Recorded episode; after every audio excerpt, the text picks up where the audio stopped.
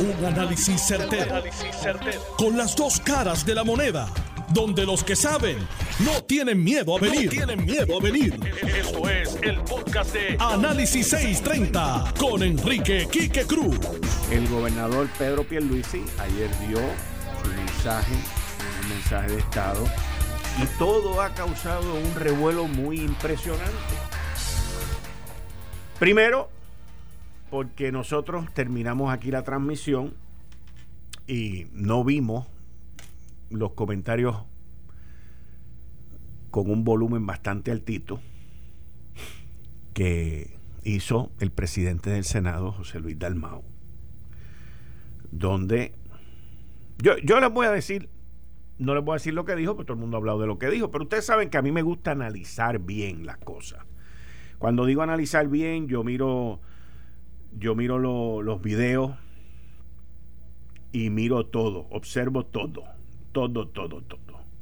Y yo noté que cuando el presidente de el Senado, José Luis Dalmao, estaba hablando, noté que él miró en varias ocasiones a su celular.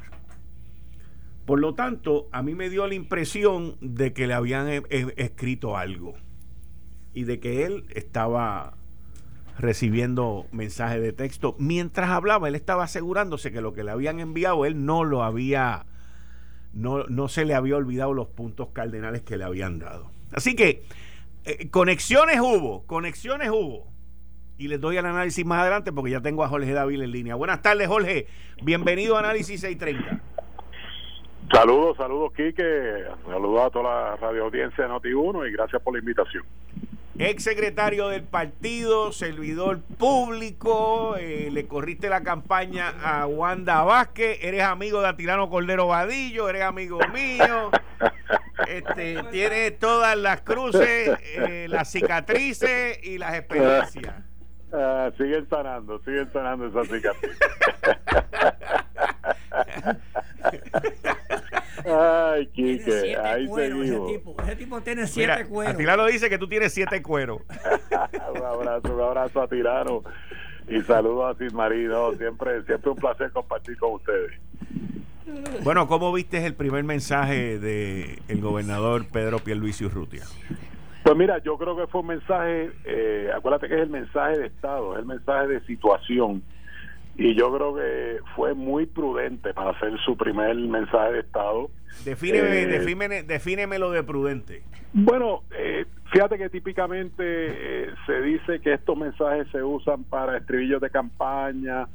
Eh, yo creo que Pedro Pierluisi fue muy serio en su en su presentación a la legislatura, en su presentación al pueblo de Puerto Rico de cuál es la situación actual a la que nos enfrentamos Ciertamente la, la prioridad, que tiene que seguir siendo el tema de la pandemia, que es un tema de prioridad no solamente para Puerto Rico y los puertorriqueños, sino para el mundo entero, porque estamos en un proceso de repunte de, de este de este enemigo invisible, ¿verdad? Que nos ha atacado eh, despiadadamente eh, y tengo que decirte que Pedro Pierluisi no solamente presentó correctamente cuál es el estado de situación, sino que demostró que está dispuesto a, a lo que muchos gobernadores no están dispuestos, que es a corregir. Él hizo unos cambios en las órdenes ejecutivas eh, tan pronto asumió la gobernación, eh, al vencimiento de la primera orden ejecutiva que había quedado vigente antes de entrar él, eh, y ahora está dispuesto a corregir porque se ha dado cuenta que ha habido un repunte, ¿no? hizo un pequeño ajuste en el toque de queda, lo de las clases está otra vez en suspenso. Eh, y más que nada, ¿cuál es la corrección al problema? ¿verdad? Si tiene alguna corrección, es el tema de la vacunación y en eso Puerto Rico ha dado cátedra de cómo se está manejando el tema de la vacunación si lo comparas con el resto de las jurisdicciones en los Estados Unidos. ¿Y cómo tuviste la reacción por parte del presidente del Senado, José Luis Dalmao, con el tono de voz y las expresiones que hizo al gobernador cuando se estaba sentando? Pues mira, yo creo que desproporcionada, lo cual me sorprendió. Yo hubiese esperado ese tipo de reacción de Tatito Hernández, pero no de José Luis Dalmau. honestamente, o sea, el estilo de José Luis Dalmau es un estilo mucho más sosegado. Y recuérdate que el mensaje de Estado es un mensaje donde la legislatura invita al gobernador a su recinto para que le dé un, un mensaje a la legislatura y al pueblo de Puerto Rico de cuál es la situación de Estado. Y, y yo nunca había visto, mira que yo he visto mensajes de Estado, ¿verdad?, a la saciedad nunca había visto que se entrara en un careo o se pretendiera, porque yo creo que Pedro Pierluisi reaccionó muy bien, sencillamente, eh, ¿verdad? Eh, haciendo oídos sordos a, a, los señalamientos del presidente del Senado, pero yo nunca había visto un intento de entrar en un careo eh, junto a un invitado que está allí dando un mensaje. Tú tienes que escuchar, para eso están después, de tan pronto acaba el mensaje, todos los medios todos le dan la oportunidad a la oposición para expresarse.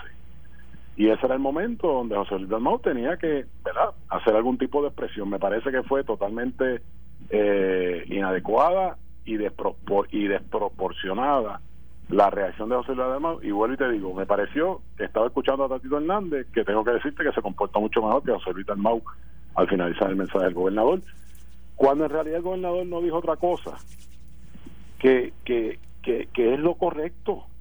Aquí el pueblo de Puerto Rico se expresó, tanto derecho tiene José Luis Dalmau a entender que es presidente del Senado porque fue electo y el Senado está en una mayoría popular, como tiene Pedro Pierluisi a defender la estadidad que fue la que sin lugar a dudas prevaleció con un mayor número porcentual de votos. Así que tanto derecho tiene ganarse a su salario José Luis Dalmau como presidente del Senado de Puerto Rico, como tiene Pedro Pierluisi para hacer eh, ¿verdad? uso de los fondos públicos que tenga que hacer eh, uso para defender la voluntad del pueblo, sea eligiendo congresistas, llevando a cabo una elección especial para elegir esos seis eh, ¿verdad? congresistas, senadores, eh, delegados, como le quieras llamar, pero tanto derecho tiene José Luis Dalmau y la delegación del Partido Popular a ganarse su, su salario con fondos públicos como oficiales electos, como tiene la estadidad y Pedro Pierluisi para asignar los fondos necesarios para defender lo que fue la voluntad del pueblo. Eso es lo que es la democracia y quien no puede creer la, eh, la democracia no se puede respetar a sí mismo y eso fue lo que planteó Pedro Pierluisi. Yo no veo nada incorrecto en lo que ella él haya dicho. Como dicen por ahí, el que se rasca es porque le pica. Ahora, para muchos populares, que en su mayoría son los que creen en el ELA y los que respaldan el ELA, exista o no exista, todavía tienen esa, esa ilusión, eh, pues para muchos de ellos se sintieron eh, muy contentos porque hacía tiempo que alguien en el Partido Popular Democrático no defendía el ELA. Fíjate que Aníbal y todo el mundo están con la soberanía, con la cláusula territorial y con todas esas vainas. Y, y del ELA, el, hablar del ELA y defender el ELA en el Partido Popular era un mito públicamente. Sí. Bueno, pues yo hubiese esperado que los populares aplaudan al líder popular que finalmente asuma la responsabilidad de decirle al pueblo de Puerto Rico lo que sabemos todos, porque lo sabemos. O sea, tú te puedes desgarrar la vestidura, Quique, y defender el ELA. El ELA no da para más, no existe, no es, no es aceptado eh, bajo ninguna fórmula en el Congreso de los Estados Unidos. Así que yo esperaría, ¿verdad?, que aquellos que quieran hacer como el avestruz finalmente saquen la cabeza de debajo de la tierra y entiendan que Puerto Rico tiene dos caminos, dos caminos reales. Uno es la estadidad, ¿verdad? Como la disfrutan los otros 50 estados, y otra es hacer a Puerto Rico un país soberano para que entonces intente, aquellos que le llaman libre asociación, que no es otra cosa que ser un país independiente, que intenten a ver si pueden negociar con los Estados Unidos. Unos Estados Unidos que están en este momento cerrando las fronteras para evitar emigrantes que entran a la nación americana y Puerto Rico y los puertorriqueños que hoy lo que tienen que hacer es comprar un pasaje de avión, el costo que sea, para tocar el suelo americano y tener los mismos derechos y privilegios y ciertamente responsabilidades que tiene el resto de la nación americana, entonces tendría que ser tratado como esos emigrantes que hoy tienen parados en la frontera de los Estados Unidos. Esa es la realidad. Así que, eh. Lo pueden aplaudir y qué sé yo, pero la realidad es que cualquier popular serio tiene que hablarle claro al pueblo. No hay opción de mantener un estatus donde somos la última colonia en el siglo XXI de los Estados Unidos y que sencillamente no cabe bajo ninguna de las fórmulas que se han discutido en el Congreso de los Estados Unidos. Que le pregunte a Nidia Velázquez, que ha sido amiga de los populares por décadas, que le pregunte a Nidia Velázquez, Nidia Velázquez les dijo claramente a todo el liderato del Partido Popular, el ELA se acabó. ¿Quieren una opción eh, que sea diferente a ser Estado? Está la independencia, en la modalidad que le quieras llamar, libre asociación, eh, soberanía, lo que quiera, es la independencia. Y eso es lo que, Puerto, lo que se le presentó a todos los puertorriqueños en una papeleta el 3 de noviembre del 2020 y mayoritariamente, mayor que cualquiera de los oficiales electos que tenemos en Puerto Rico, eh, ¿verdad? Por lo menos a nivel de legislatura, recibió el respaldo de la estabilidad. Jorge Dávila, muchas gracias por estar aquí en Análisis 630. Un abrazo. A ti por la oportunidad aquí, que siempre un placer. muchas gracias. ustedes escucharon a Jorge Dávila, fue secretario del partido, corrió la campaña de Wanda Vázquez. Y ustedes escucharon ahí. Ahora en línea telefónica tengo al ex representante amigo, que hace tiempo que no lo veía ni hablaba con él, Víctor García San Inocencio. Bienvenido. ese es mi hermano. Saludos. Aquel era mi amigo. Víctor es mi hermano. Saludos, Quique, saludos a Tilano, saludos a toda la radio audiencia. Un placer grande. Igualmente, estar Con ustedes. Víctor, un abrazo grande, Víctor. Igualmente, a Tilano, igualmente. Víctor, ¿cómo viste el mensaje ayer? Bueno, este, quiero ser justo, quiero ser justo y, y es difícil. Primero, tú sabes que, que, ya en Puerto Rico es una mala costumbre eh, la manera en que se utilizan estos mensajes como tribuna del chihichija. Eso no fue un mensaje de la situación del Estado dentro de lo que se considera es ese tipo de mensaje y entonces sigue la secuencia, la seguidilla de tantos otros en los pasados los pasados 15 años. Eh, para mí me parece que fue una declaración unilateral de lo que él quisiera hacer, el gobernador, eh, a expensas probablemente de, compartir una función gubernativa con la Asamblea Legislativa. Eh, y en términos generales muy pobre y, y poco táctico. ¿Por qué? Porque si el llamado es a la aveniencia, si el llamado es a la al encuentro y a la concordia, pues uno no va a la Asamblea Legislativa a cruzar espadas, especialmente en asuntos donde al final del camino eh, uno sabe que que, que verdad que, que, que Pierluisi sabe más que eso. ¿Sabes cuál es mi impresión? Yo creo que el PNP está prendiendo velas todas las noches para que se le pueda adjudicar el que no hay cabildero y el que no hay seguimiento al, al plebiscito de noviembre. Pero como tiene un amarre ideológico tan fuerte a ese proceso, pues tiene que con las muelas de atrás seguir para adelante. Eh, y me parece que eh, es gastar pólvora innecesariamente y, y crear unos conflictos que no van a ser buenos para el resto del cuatrienio. ¿Y cómo viste la respuesta de parte del presidente José Luis Dalmau eh, luego de que Luis se había terminado y estaba sentándose? Pues fíjate, a mí me pareció un poco folclórica. Eh, pero al final del camino había algo de justicia poética en ella. Porque Pierluisi estaba ganando indulgencia con, con todo lo que otros han hecho en Estados Unidos y en, gestiones previas nada tiene que ver con nada que él haya hecho. Y en segundo lugar, eh, la verdad es que todo eso ha sucedido en el momento en que más dilapidado está el Estado Libre Asociado, pero ha sido durante el Estado Libre Asociado. Así que yo te diría que la, reacción de Dalmao en algún sentido parece hasta folclórica, eh, pero un poco buscada por, por, por Luisi. O sea que Pierluisi, de, de, lo que entiendo que tú me estás diciendo, que fue allí cuando entró con el tema del estatus, revolcó el gallinero y alguien tenía que picotearlo. No, lo que yo te estoy diciendo es que al final del camino, esto es una suma cero. Primero porque no hay, no hay vía despejada, ni libre, ni abierta para las aspiraciones de los estadistas al margen de lo que uno pueda creer sobre la estadidad. No la hay en Washington, eso es, eso es eso es una cosa tan clara. Y en segundo lugar, porque es hasta embarazoso que se estén utilizando y se quieran utilizar fondos públicos para elegir a seis personas que ni examen de si saben inglés le dan eh, para mandarlos cuatro años con sueldos altísimos a Washington a cabildear por una cosa que al final del camino sacó el 52% en un, en un concurso en donde participó la mitad del electorado.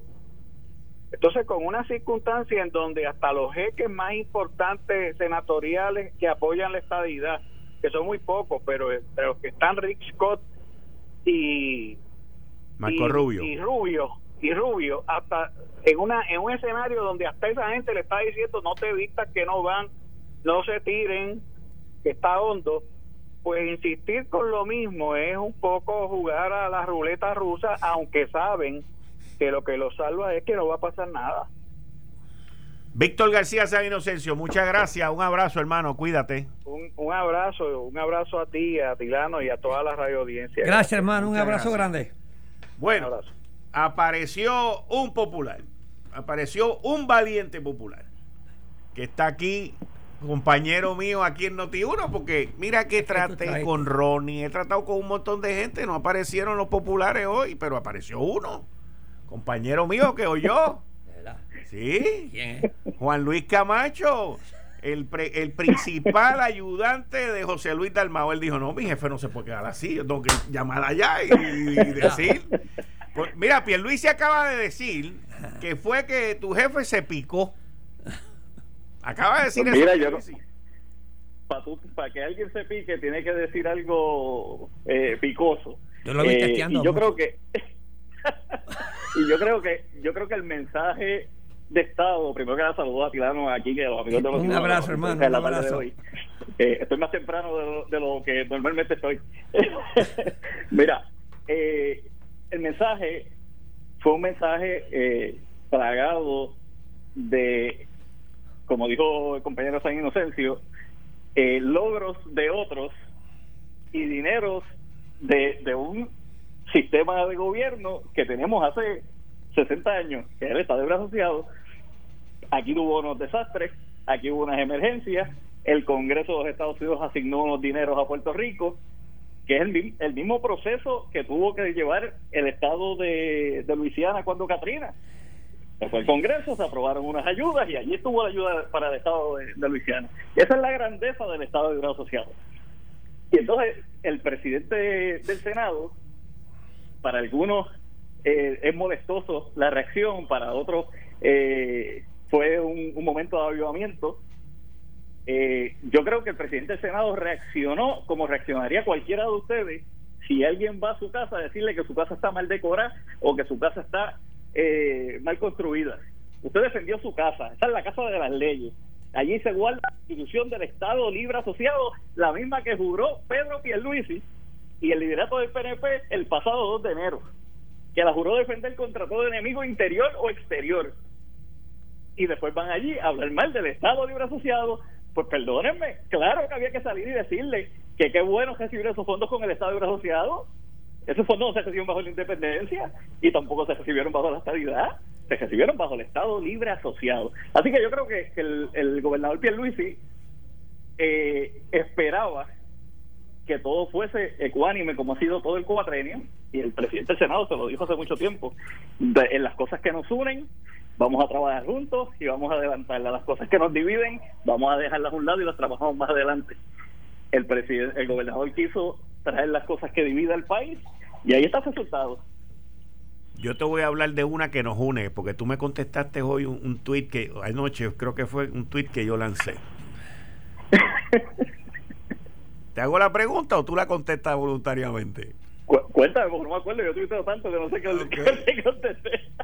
yo digo que a esta etapa es bien político o irresponsable el todavía no haber confirmado el secretario del Departamento de Salud que ha recibido, ah, ha recibido reconocimientos federales, Casablanca, lleva la vacunación al palo y entonces estamos a 8 de abril y todavía la confirmación de él no ha bajado. La de la criminalidad la bajaron, Departamento de Seguridad, el negociado de la policía y el Departamento de Justicia, pero la cosa más apremiante que es el COVID y es alguien que ha hecho su trabajo, pues esa, eso no ha bajado. Entonces tú me contestaste todo a su tiempo. Pues dime cuál es el tiempo. tiempo. Dime cuál es el pues tiempo.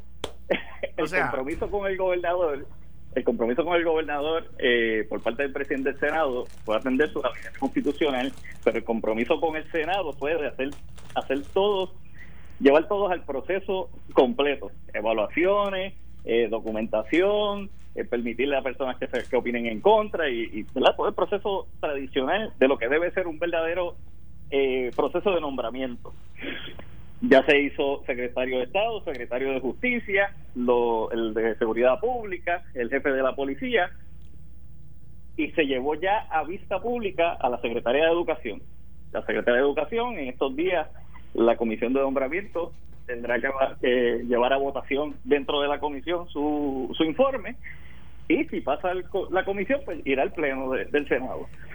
¿Qué pasa con el secretario de Salud? al igual que el secretario de Salud, está el secretario de Transportación Aérea Pública y otras dependencias importantes eh, como vivienda que van a estar trabajando no solo con muchos fondos, sino con situaciones importantes. Hoy, el secretario del Departamento de Salud está ejerciendo todas sus funciones porque fue nombrado en, en receso. Es que Así que él no, él no tiene ningún obstáculo para continuar trabajando con la vacunación bien hecha como no, no, es que no lo ha hecho Juan Luis, pero tú sabes bien que mientras no están confirmados están con un revólver encima de la cabeza. Si tú no haces ah, esto, no te van a confirmar. si tú no haces aquello, y, los, y, los, y, los, y los legisladores populares también se aprovechan de eso porque aquí todo el mundo tira para su lado. Una vez tú estás confirmado, tú corres ya bien. La pregunta es por qué no entonces le firmó un cheque en blanco a los jefes de agencia para que ejecuten por la libre y no ver resultados. El país necesita nombramientos como era en el pasado. Pero es que, estás viendo, pero es que estás viendo los resultados. Pero es que estás viendo los resultados. Tiene un funcionario pues ahí que está haciendo su trabajo. Hoy los resultados hoy es que tenemos la curva más grande de positividad en el, en el caso del COVID que teníamos una orden ejecutiva laxa que ha permitido que los casos de COVID se disparen. Ah, que ha hecho un gran trabajo en la vacunación, totalmente.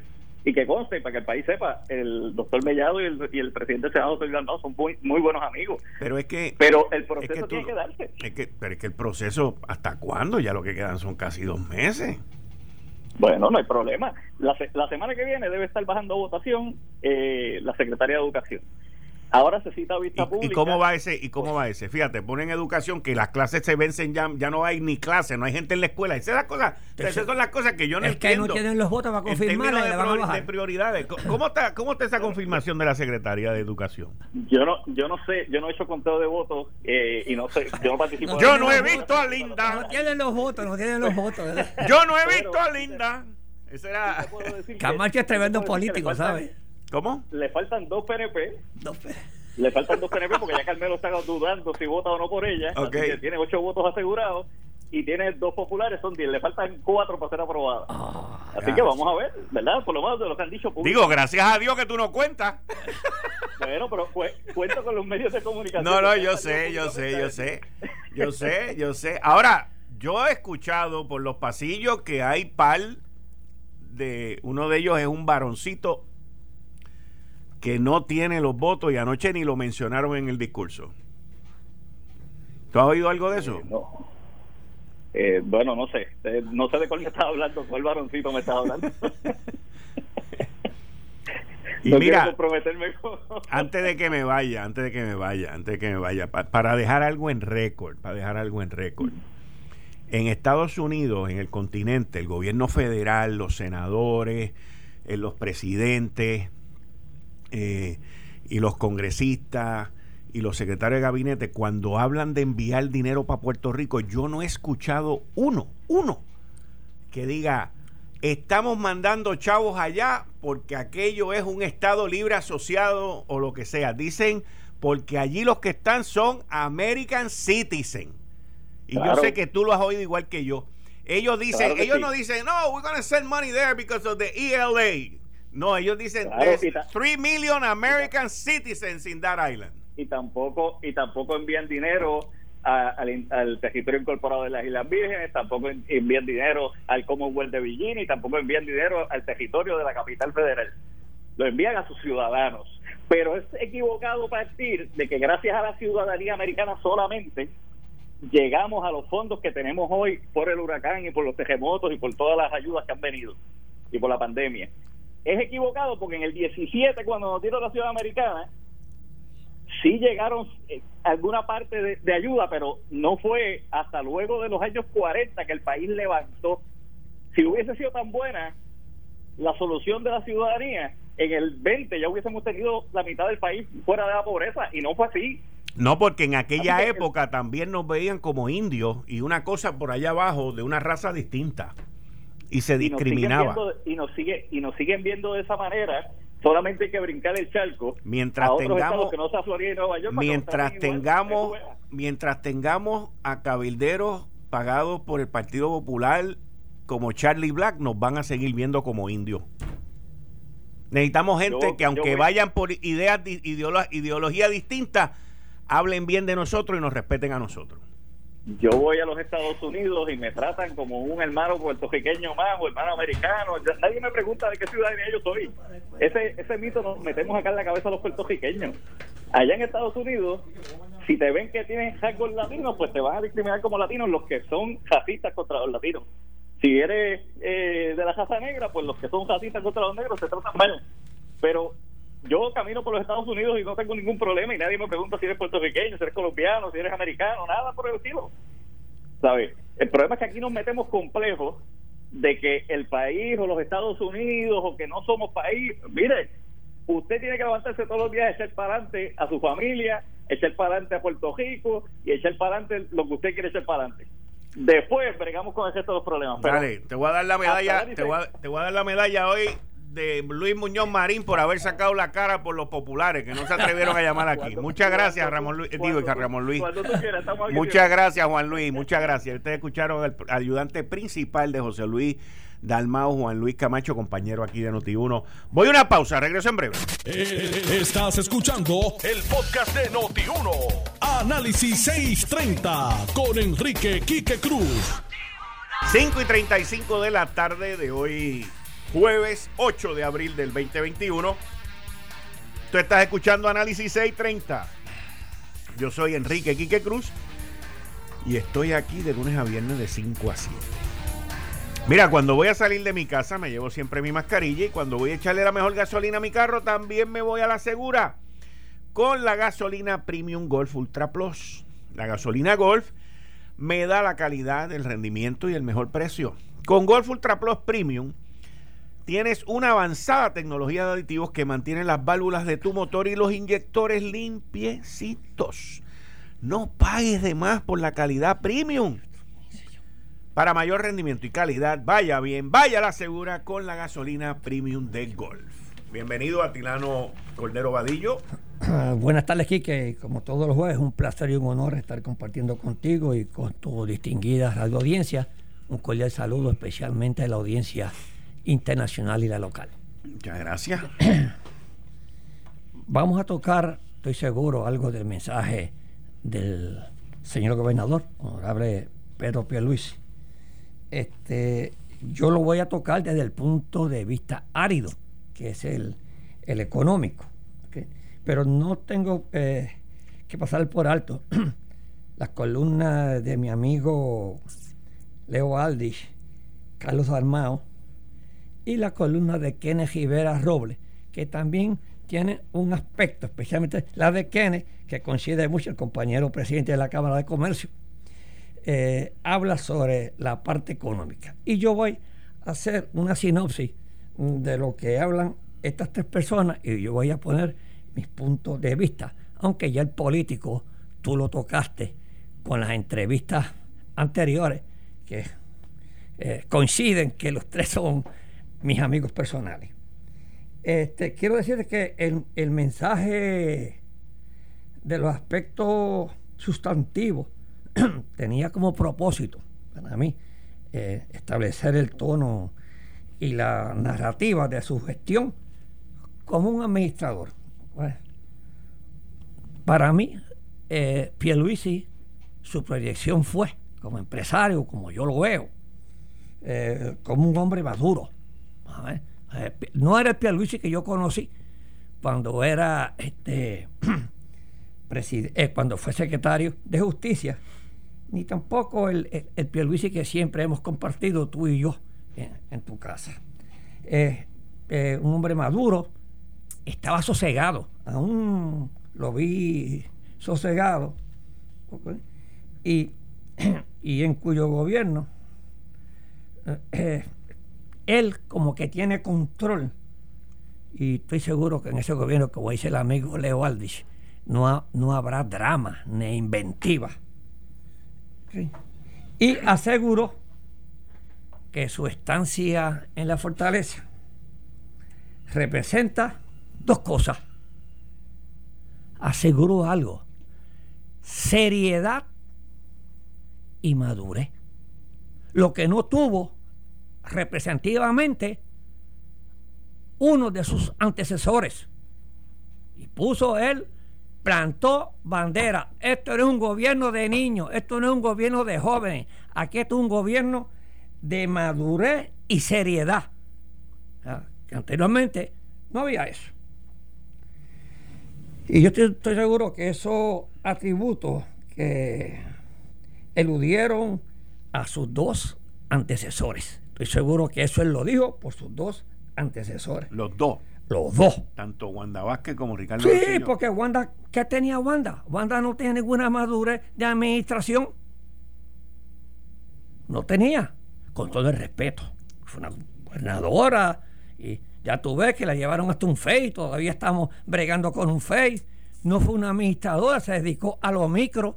Estuvo con un almacén allá, trabajando allá en Ponce. Que no estuvo esa parte. Y él, él se refiere a estas dos personas. Este, y reconoció que, que lo que hemos vivido como pueblo en tiempos recientes, eso se nos hace difícil confiar en el gobierno.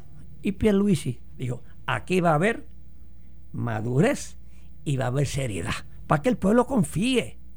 Pero también dijo que la confianza va a tomar tiempo. Pues pero claro, pero oye, pero lo primero que plantó fue eso, él, esa base, madurez y confianza. Entonces dijo otras palabras que también eh, los líderes la utilizan. Y tú que eres líder, y nosotros y yo que hemos este, estado en diferentes instituciones dirigiéndolas, dice, no he traído, y lo voy a citar, no he traído varas mágicas, ni promesas grandiosas. Lo que sí le estoy trayendo es seriedad, madurez y un compromiso firme a la cabeza del gobierno. Vuelve y lo remacha. Ah, el hombre quiere posicionarse como un líder, como un líder que, que hacía tiempo que no tenemos un líder. Y este enfoque, yo estoy enfoque en acción y, mira lo que dice después. Voy a hacer un enfoque en acción y resultados. son palabras de líderes. Son, son palabras, este, él, su discurso fue bien pensado, fue bien analizado, fue bien hecho y su forma de expresarlo él fue todavía más convincente. El delivery. El delivery de él fue convincente. Le dio énfasis cuando tenía que darle énfasis. Le dio pasión cuando tenía que darle pasión a, su discurso. Y eso para mí es un líder. A, ha tenido un, un progreso. Entonces, dice un amigo, Carlos Dalmao, dice en su columna, lo voy a citar porque me, estuvo bien. No hubo, eh, y la columna, y la columna de Carlos Dalmao la titula Un gobernador mesurado, que coincide conmigo. Eh, eh, Carlos Dalmao. ¿Y con Carlos también? Y Carlos Dalmao. un tipo mesurado. Sí, sí, sí. Y Carlos, todo el mundo sabe que Carlos no es PNP. Carlos Dalmao. Popular. Popular. Y venir esas manifestaciones de Carlos, un tipo vertical, un hombre íntegro, un hombre inteligente. Mesurado, mesurado. Mesurado también. Muy maduro. sí, señor. Entonces dice, no hubo grandiolicencia en el mensaje. ¿No hubo qué? Grandolicencia, gran, grandeza, grandeza. Bueno, no Luis sí lo dijo, no vengo aquí con varas mágicas. No, no con varas mágicas. Su única licencia política fue lo dicho sobre la estaidad. Sí. Porque si no lo dice, sus huestes lo fríen. Pero en general fue un mensaje de estados menos politiqueros y más sobrio en la memoria reciente de este país. Y eso no es poca cosa. Carlos, estoy citando palabras de Carlos Dalmao y yo coincido. Porque, Carlos, Carlos cuando está escribiendo esa columna, ah. Él se acuerda de quien era en aquel momento su jefe Ya tú le estás poniendo cosas. No, es la verdad. No está inventando Ay, papá, yo sé lo que yo te digo. No me saques del desvío que voy yo ahora con, la parte que dejó. Pero yo te estoy diciendo, yo estoy analizando. Carlos, cuando está escribiendo esa columna, que estaba escuchando el mensaje de Pedro Pierluisi detenidamente, se estaba acordando del mensaje que era de su jefe, de su jefe, hace 15 años atrás, que prometió meterle un segundo piso a la avenida Valdoriotti de Castro. ¿ok? Y prometió hacer villas y castillas y no hizo nada. Y ese es el subconsciente que Carlos Dalmao explica en esa columna. Muy bien puesta, ¿Cierto o falso? cierto. ¿Cierto o falso? Felicito. Ah. Yo tengo que felicitar a Carlos. Tengo que felicitar a Carlos y tengo que felicitar también a Leo por su por, por sus enfoques. El enfoque mío ahora mío, de esos dos enfoques que yo coincido con ellos, por eso lo estoy citando, pues en, eh, en la área económica el gobernador pues volvió a dar el dinero que ya tres gobernadores ha dado. esos fondos, Quique, tú me, tú me coges porque tú me gusta corregirme. Lo ha, esos fondos lo dieron primeramente cuando el huracán. No te preocupes, no te preocupes. Cuando, el huracán. Cuando el huracán. Pero mira, en, el, en el partido de golf, en el juego de golf hay una frase que dice It's not how you drive, it's how you arrive. Cuando tú driveas es el primer tiro. No es cuán duro tú le dejas el primer tiro, es con cuántos tiros tú pusiste la bolita en el hoyo. Está bien, está bien. Pero para que vengan acá, entonces Wanda Vázquez también lo puso en, su, en sus discursos. Pero no llegaron. ¿Y quién es el que los va a traer? Es el dolor que tienen los populares. Espérate, fíjate. No me, no me metas la política ahora que estoy eh, analizando cosas serias aquí, que no de política. Entonces ahora, él, yo espero que él traiga esos millones, porque lo mejor que le conviene a Puerto Rico son esos millones para su desarrollo económico a corto plazo, porque todo esto es a corto plazo, ¿ok? Y este, yo estoy seguro que él va a luchar esos dineros y los va a traer. Y va a traer un equipo, porque él, por lo que me ha demostrado a mí, tiene la capacidad y está formando un equipo para traer esos fondos a Puerto Rico. Mira, yo escribí una columna en el periódico El Nuevo Día, que ya salió porque la vi ahorita en endy.com, que se titula La mayoría manda, tres puntitos a veces. Estaba por el 52% de la estadidad. De eso yo voy a hablar ahorita. Y ahí el problema que tienen los populares, el dolor grande que tienen los populares todavía es que perdieron las pues elecciones. y se suponía que las ganaran. y no las ganaron. Entonces están sangrando por la herida. Ay, Dios mío, que si el ELA, ay, que si el ELA, ay, que si el ELA. El ELA pierde, el ELA muere, el ELA fallece. ¿Tú, has visto, tú, no, tú llegaste a ver la película del sexto sentido de Bruce Willis que el tipo es un fantasma y está muerto y él no sabe que está muerto y quien único lo ve vivo es el nene. Eso es lo que le pasa a, los populares. Pero deja la política un ratito. Te voy a dar una, una un purgante que tengo yo cuando venga aquí los jueves. Dime, dime, dime. Para no tiene que ser, puede ser líquido, pero, pero no puede ser purgante. No, tengo un vino ah, que saca, ahora sí. la política. después de las 7, dale. Entonces, que, oye, tocó que continúen las conversaciones sobre la transición del crédito de, la ley 154. Oye, esto es importante. Eso es responsabilidad. ¿Tú sabes por qué? Porque se lo van a llevar. No, porque ese es el 20% del presupuesto del Fondo General que nosotros tenemos. ¿Ok? No dijo cómo lo va a hacer, pero, oye, lo tocó. Ese es el problema, que no dicen cómo lo va a ver, pero por lo menos lo tocó y tiene que poner su staff a trabajar con esto porque si nos eliminan la ley 154, se pierden 2 mil millones de pesos, que es el 20% del Fondo General. Entonces, eh, otra cosa que yo estoy viendo aquí, eh, el área de energía. Fue contundente con Luma, me gustó como fue contundente con Luma. Yo creo eso fue un contrato que tú y yo lo hemos discutido aquí, un contrato que él heredó él en su campaña política dijo que iba a hacer unas enmiendas. No sé si le va a hacer algunas enmiendas, pero es difícil hacer unas enmiendas a un contrato ya firmado. Y eso pues él tiene que firmar Luma, con todo el respeto del amigo Jaramillo, que como líder yo lo respeto, porque siempre ha sido un líder fiel a su, a su unión.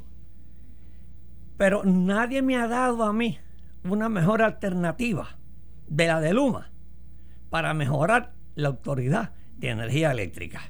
Si alguien hoy me prueba a mí que hay algo mejor para mejorar el desastre que hay en la autoridad de energía eléctrica, yo le digo no al contrato de Luma. Mientras tanto, yo tengo que estar con el señor gobernador y respaldarlo, que tiene que firmar ese contrato.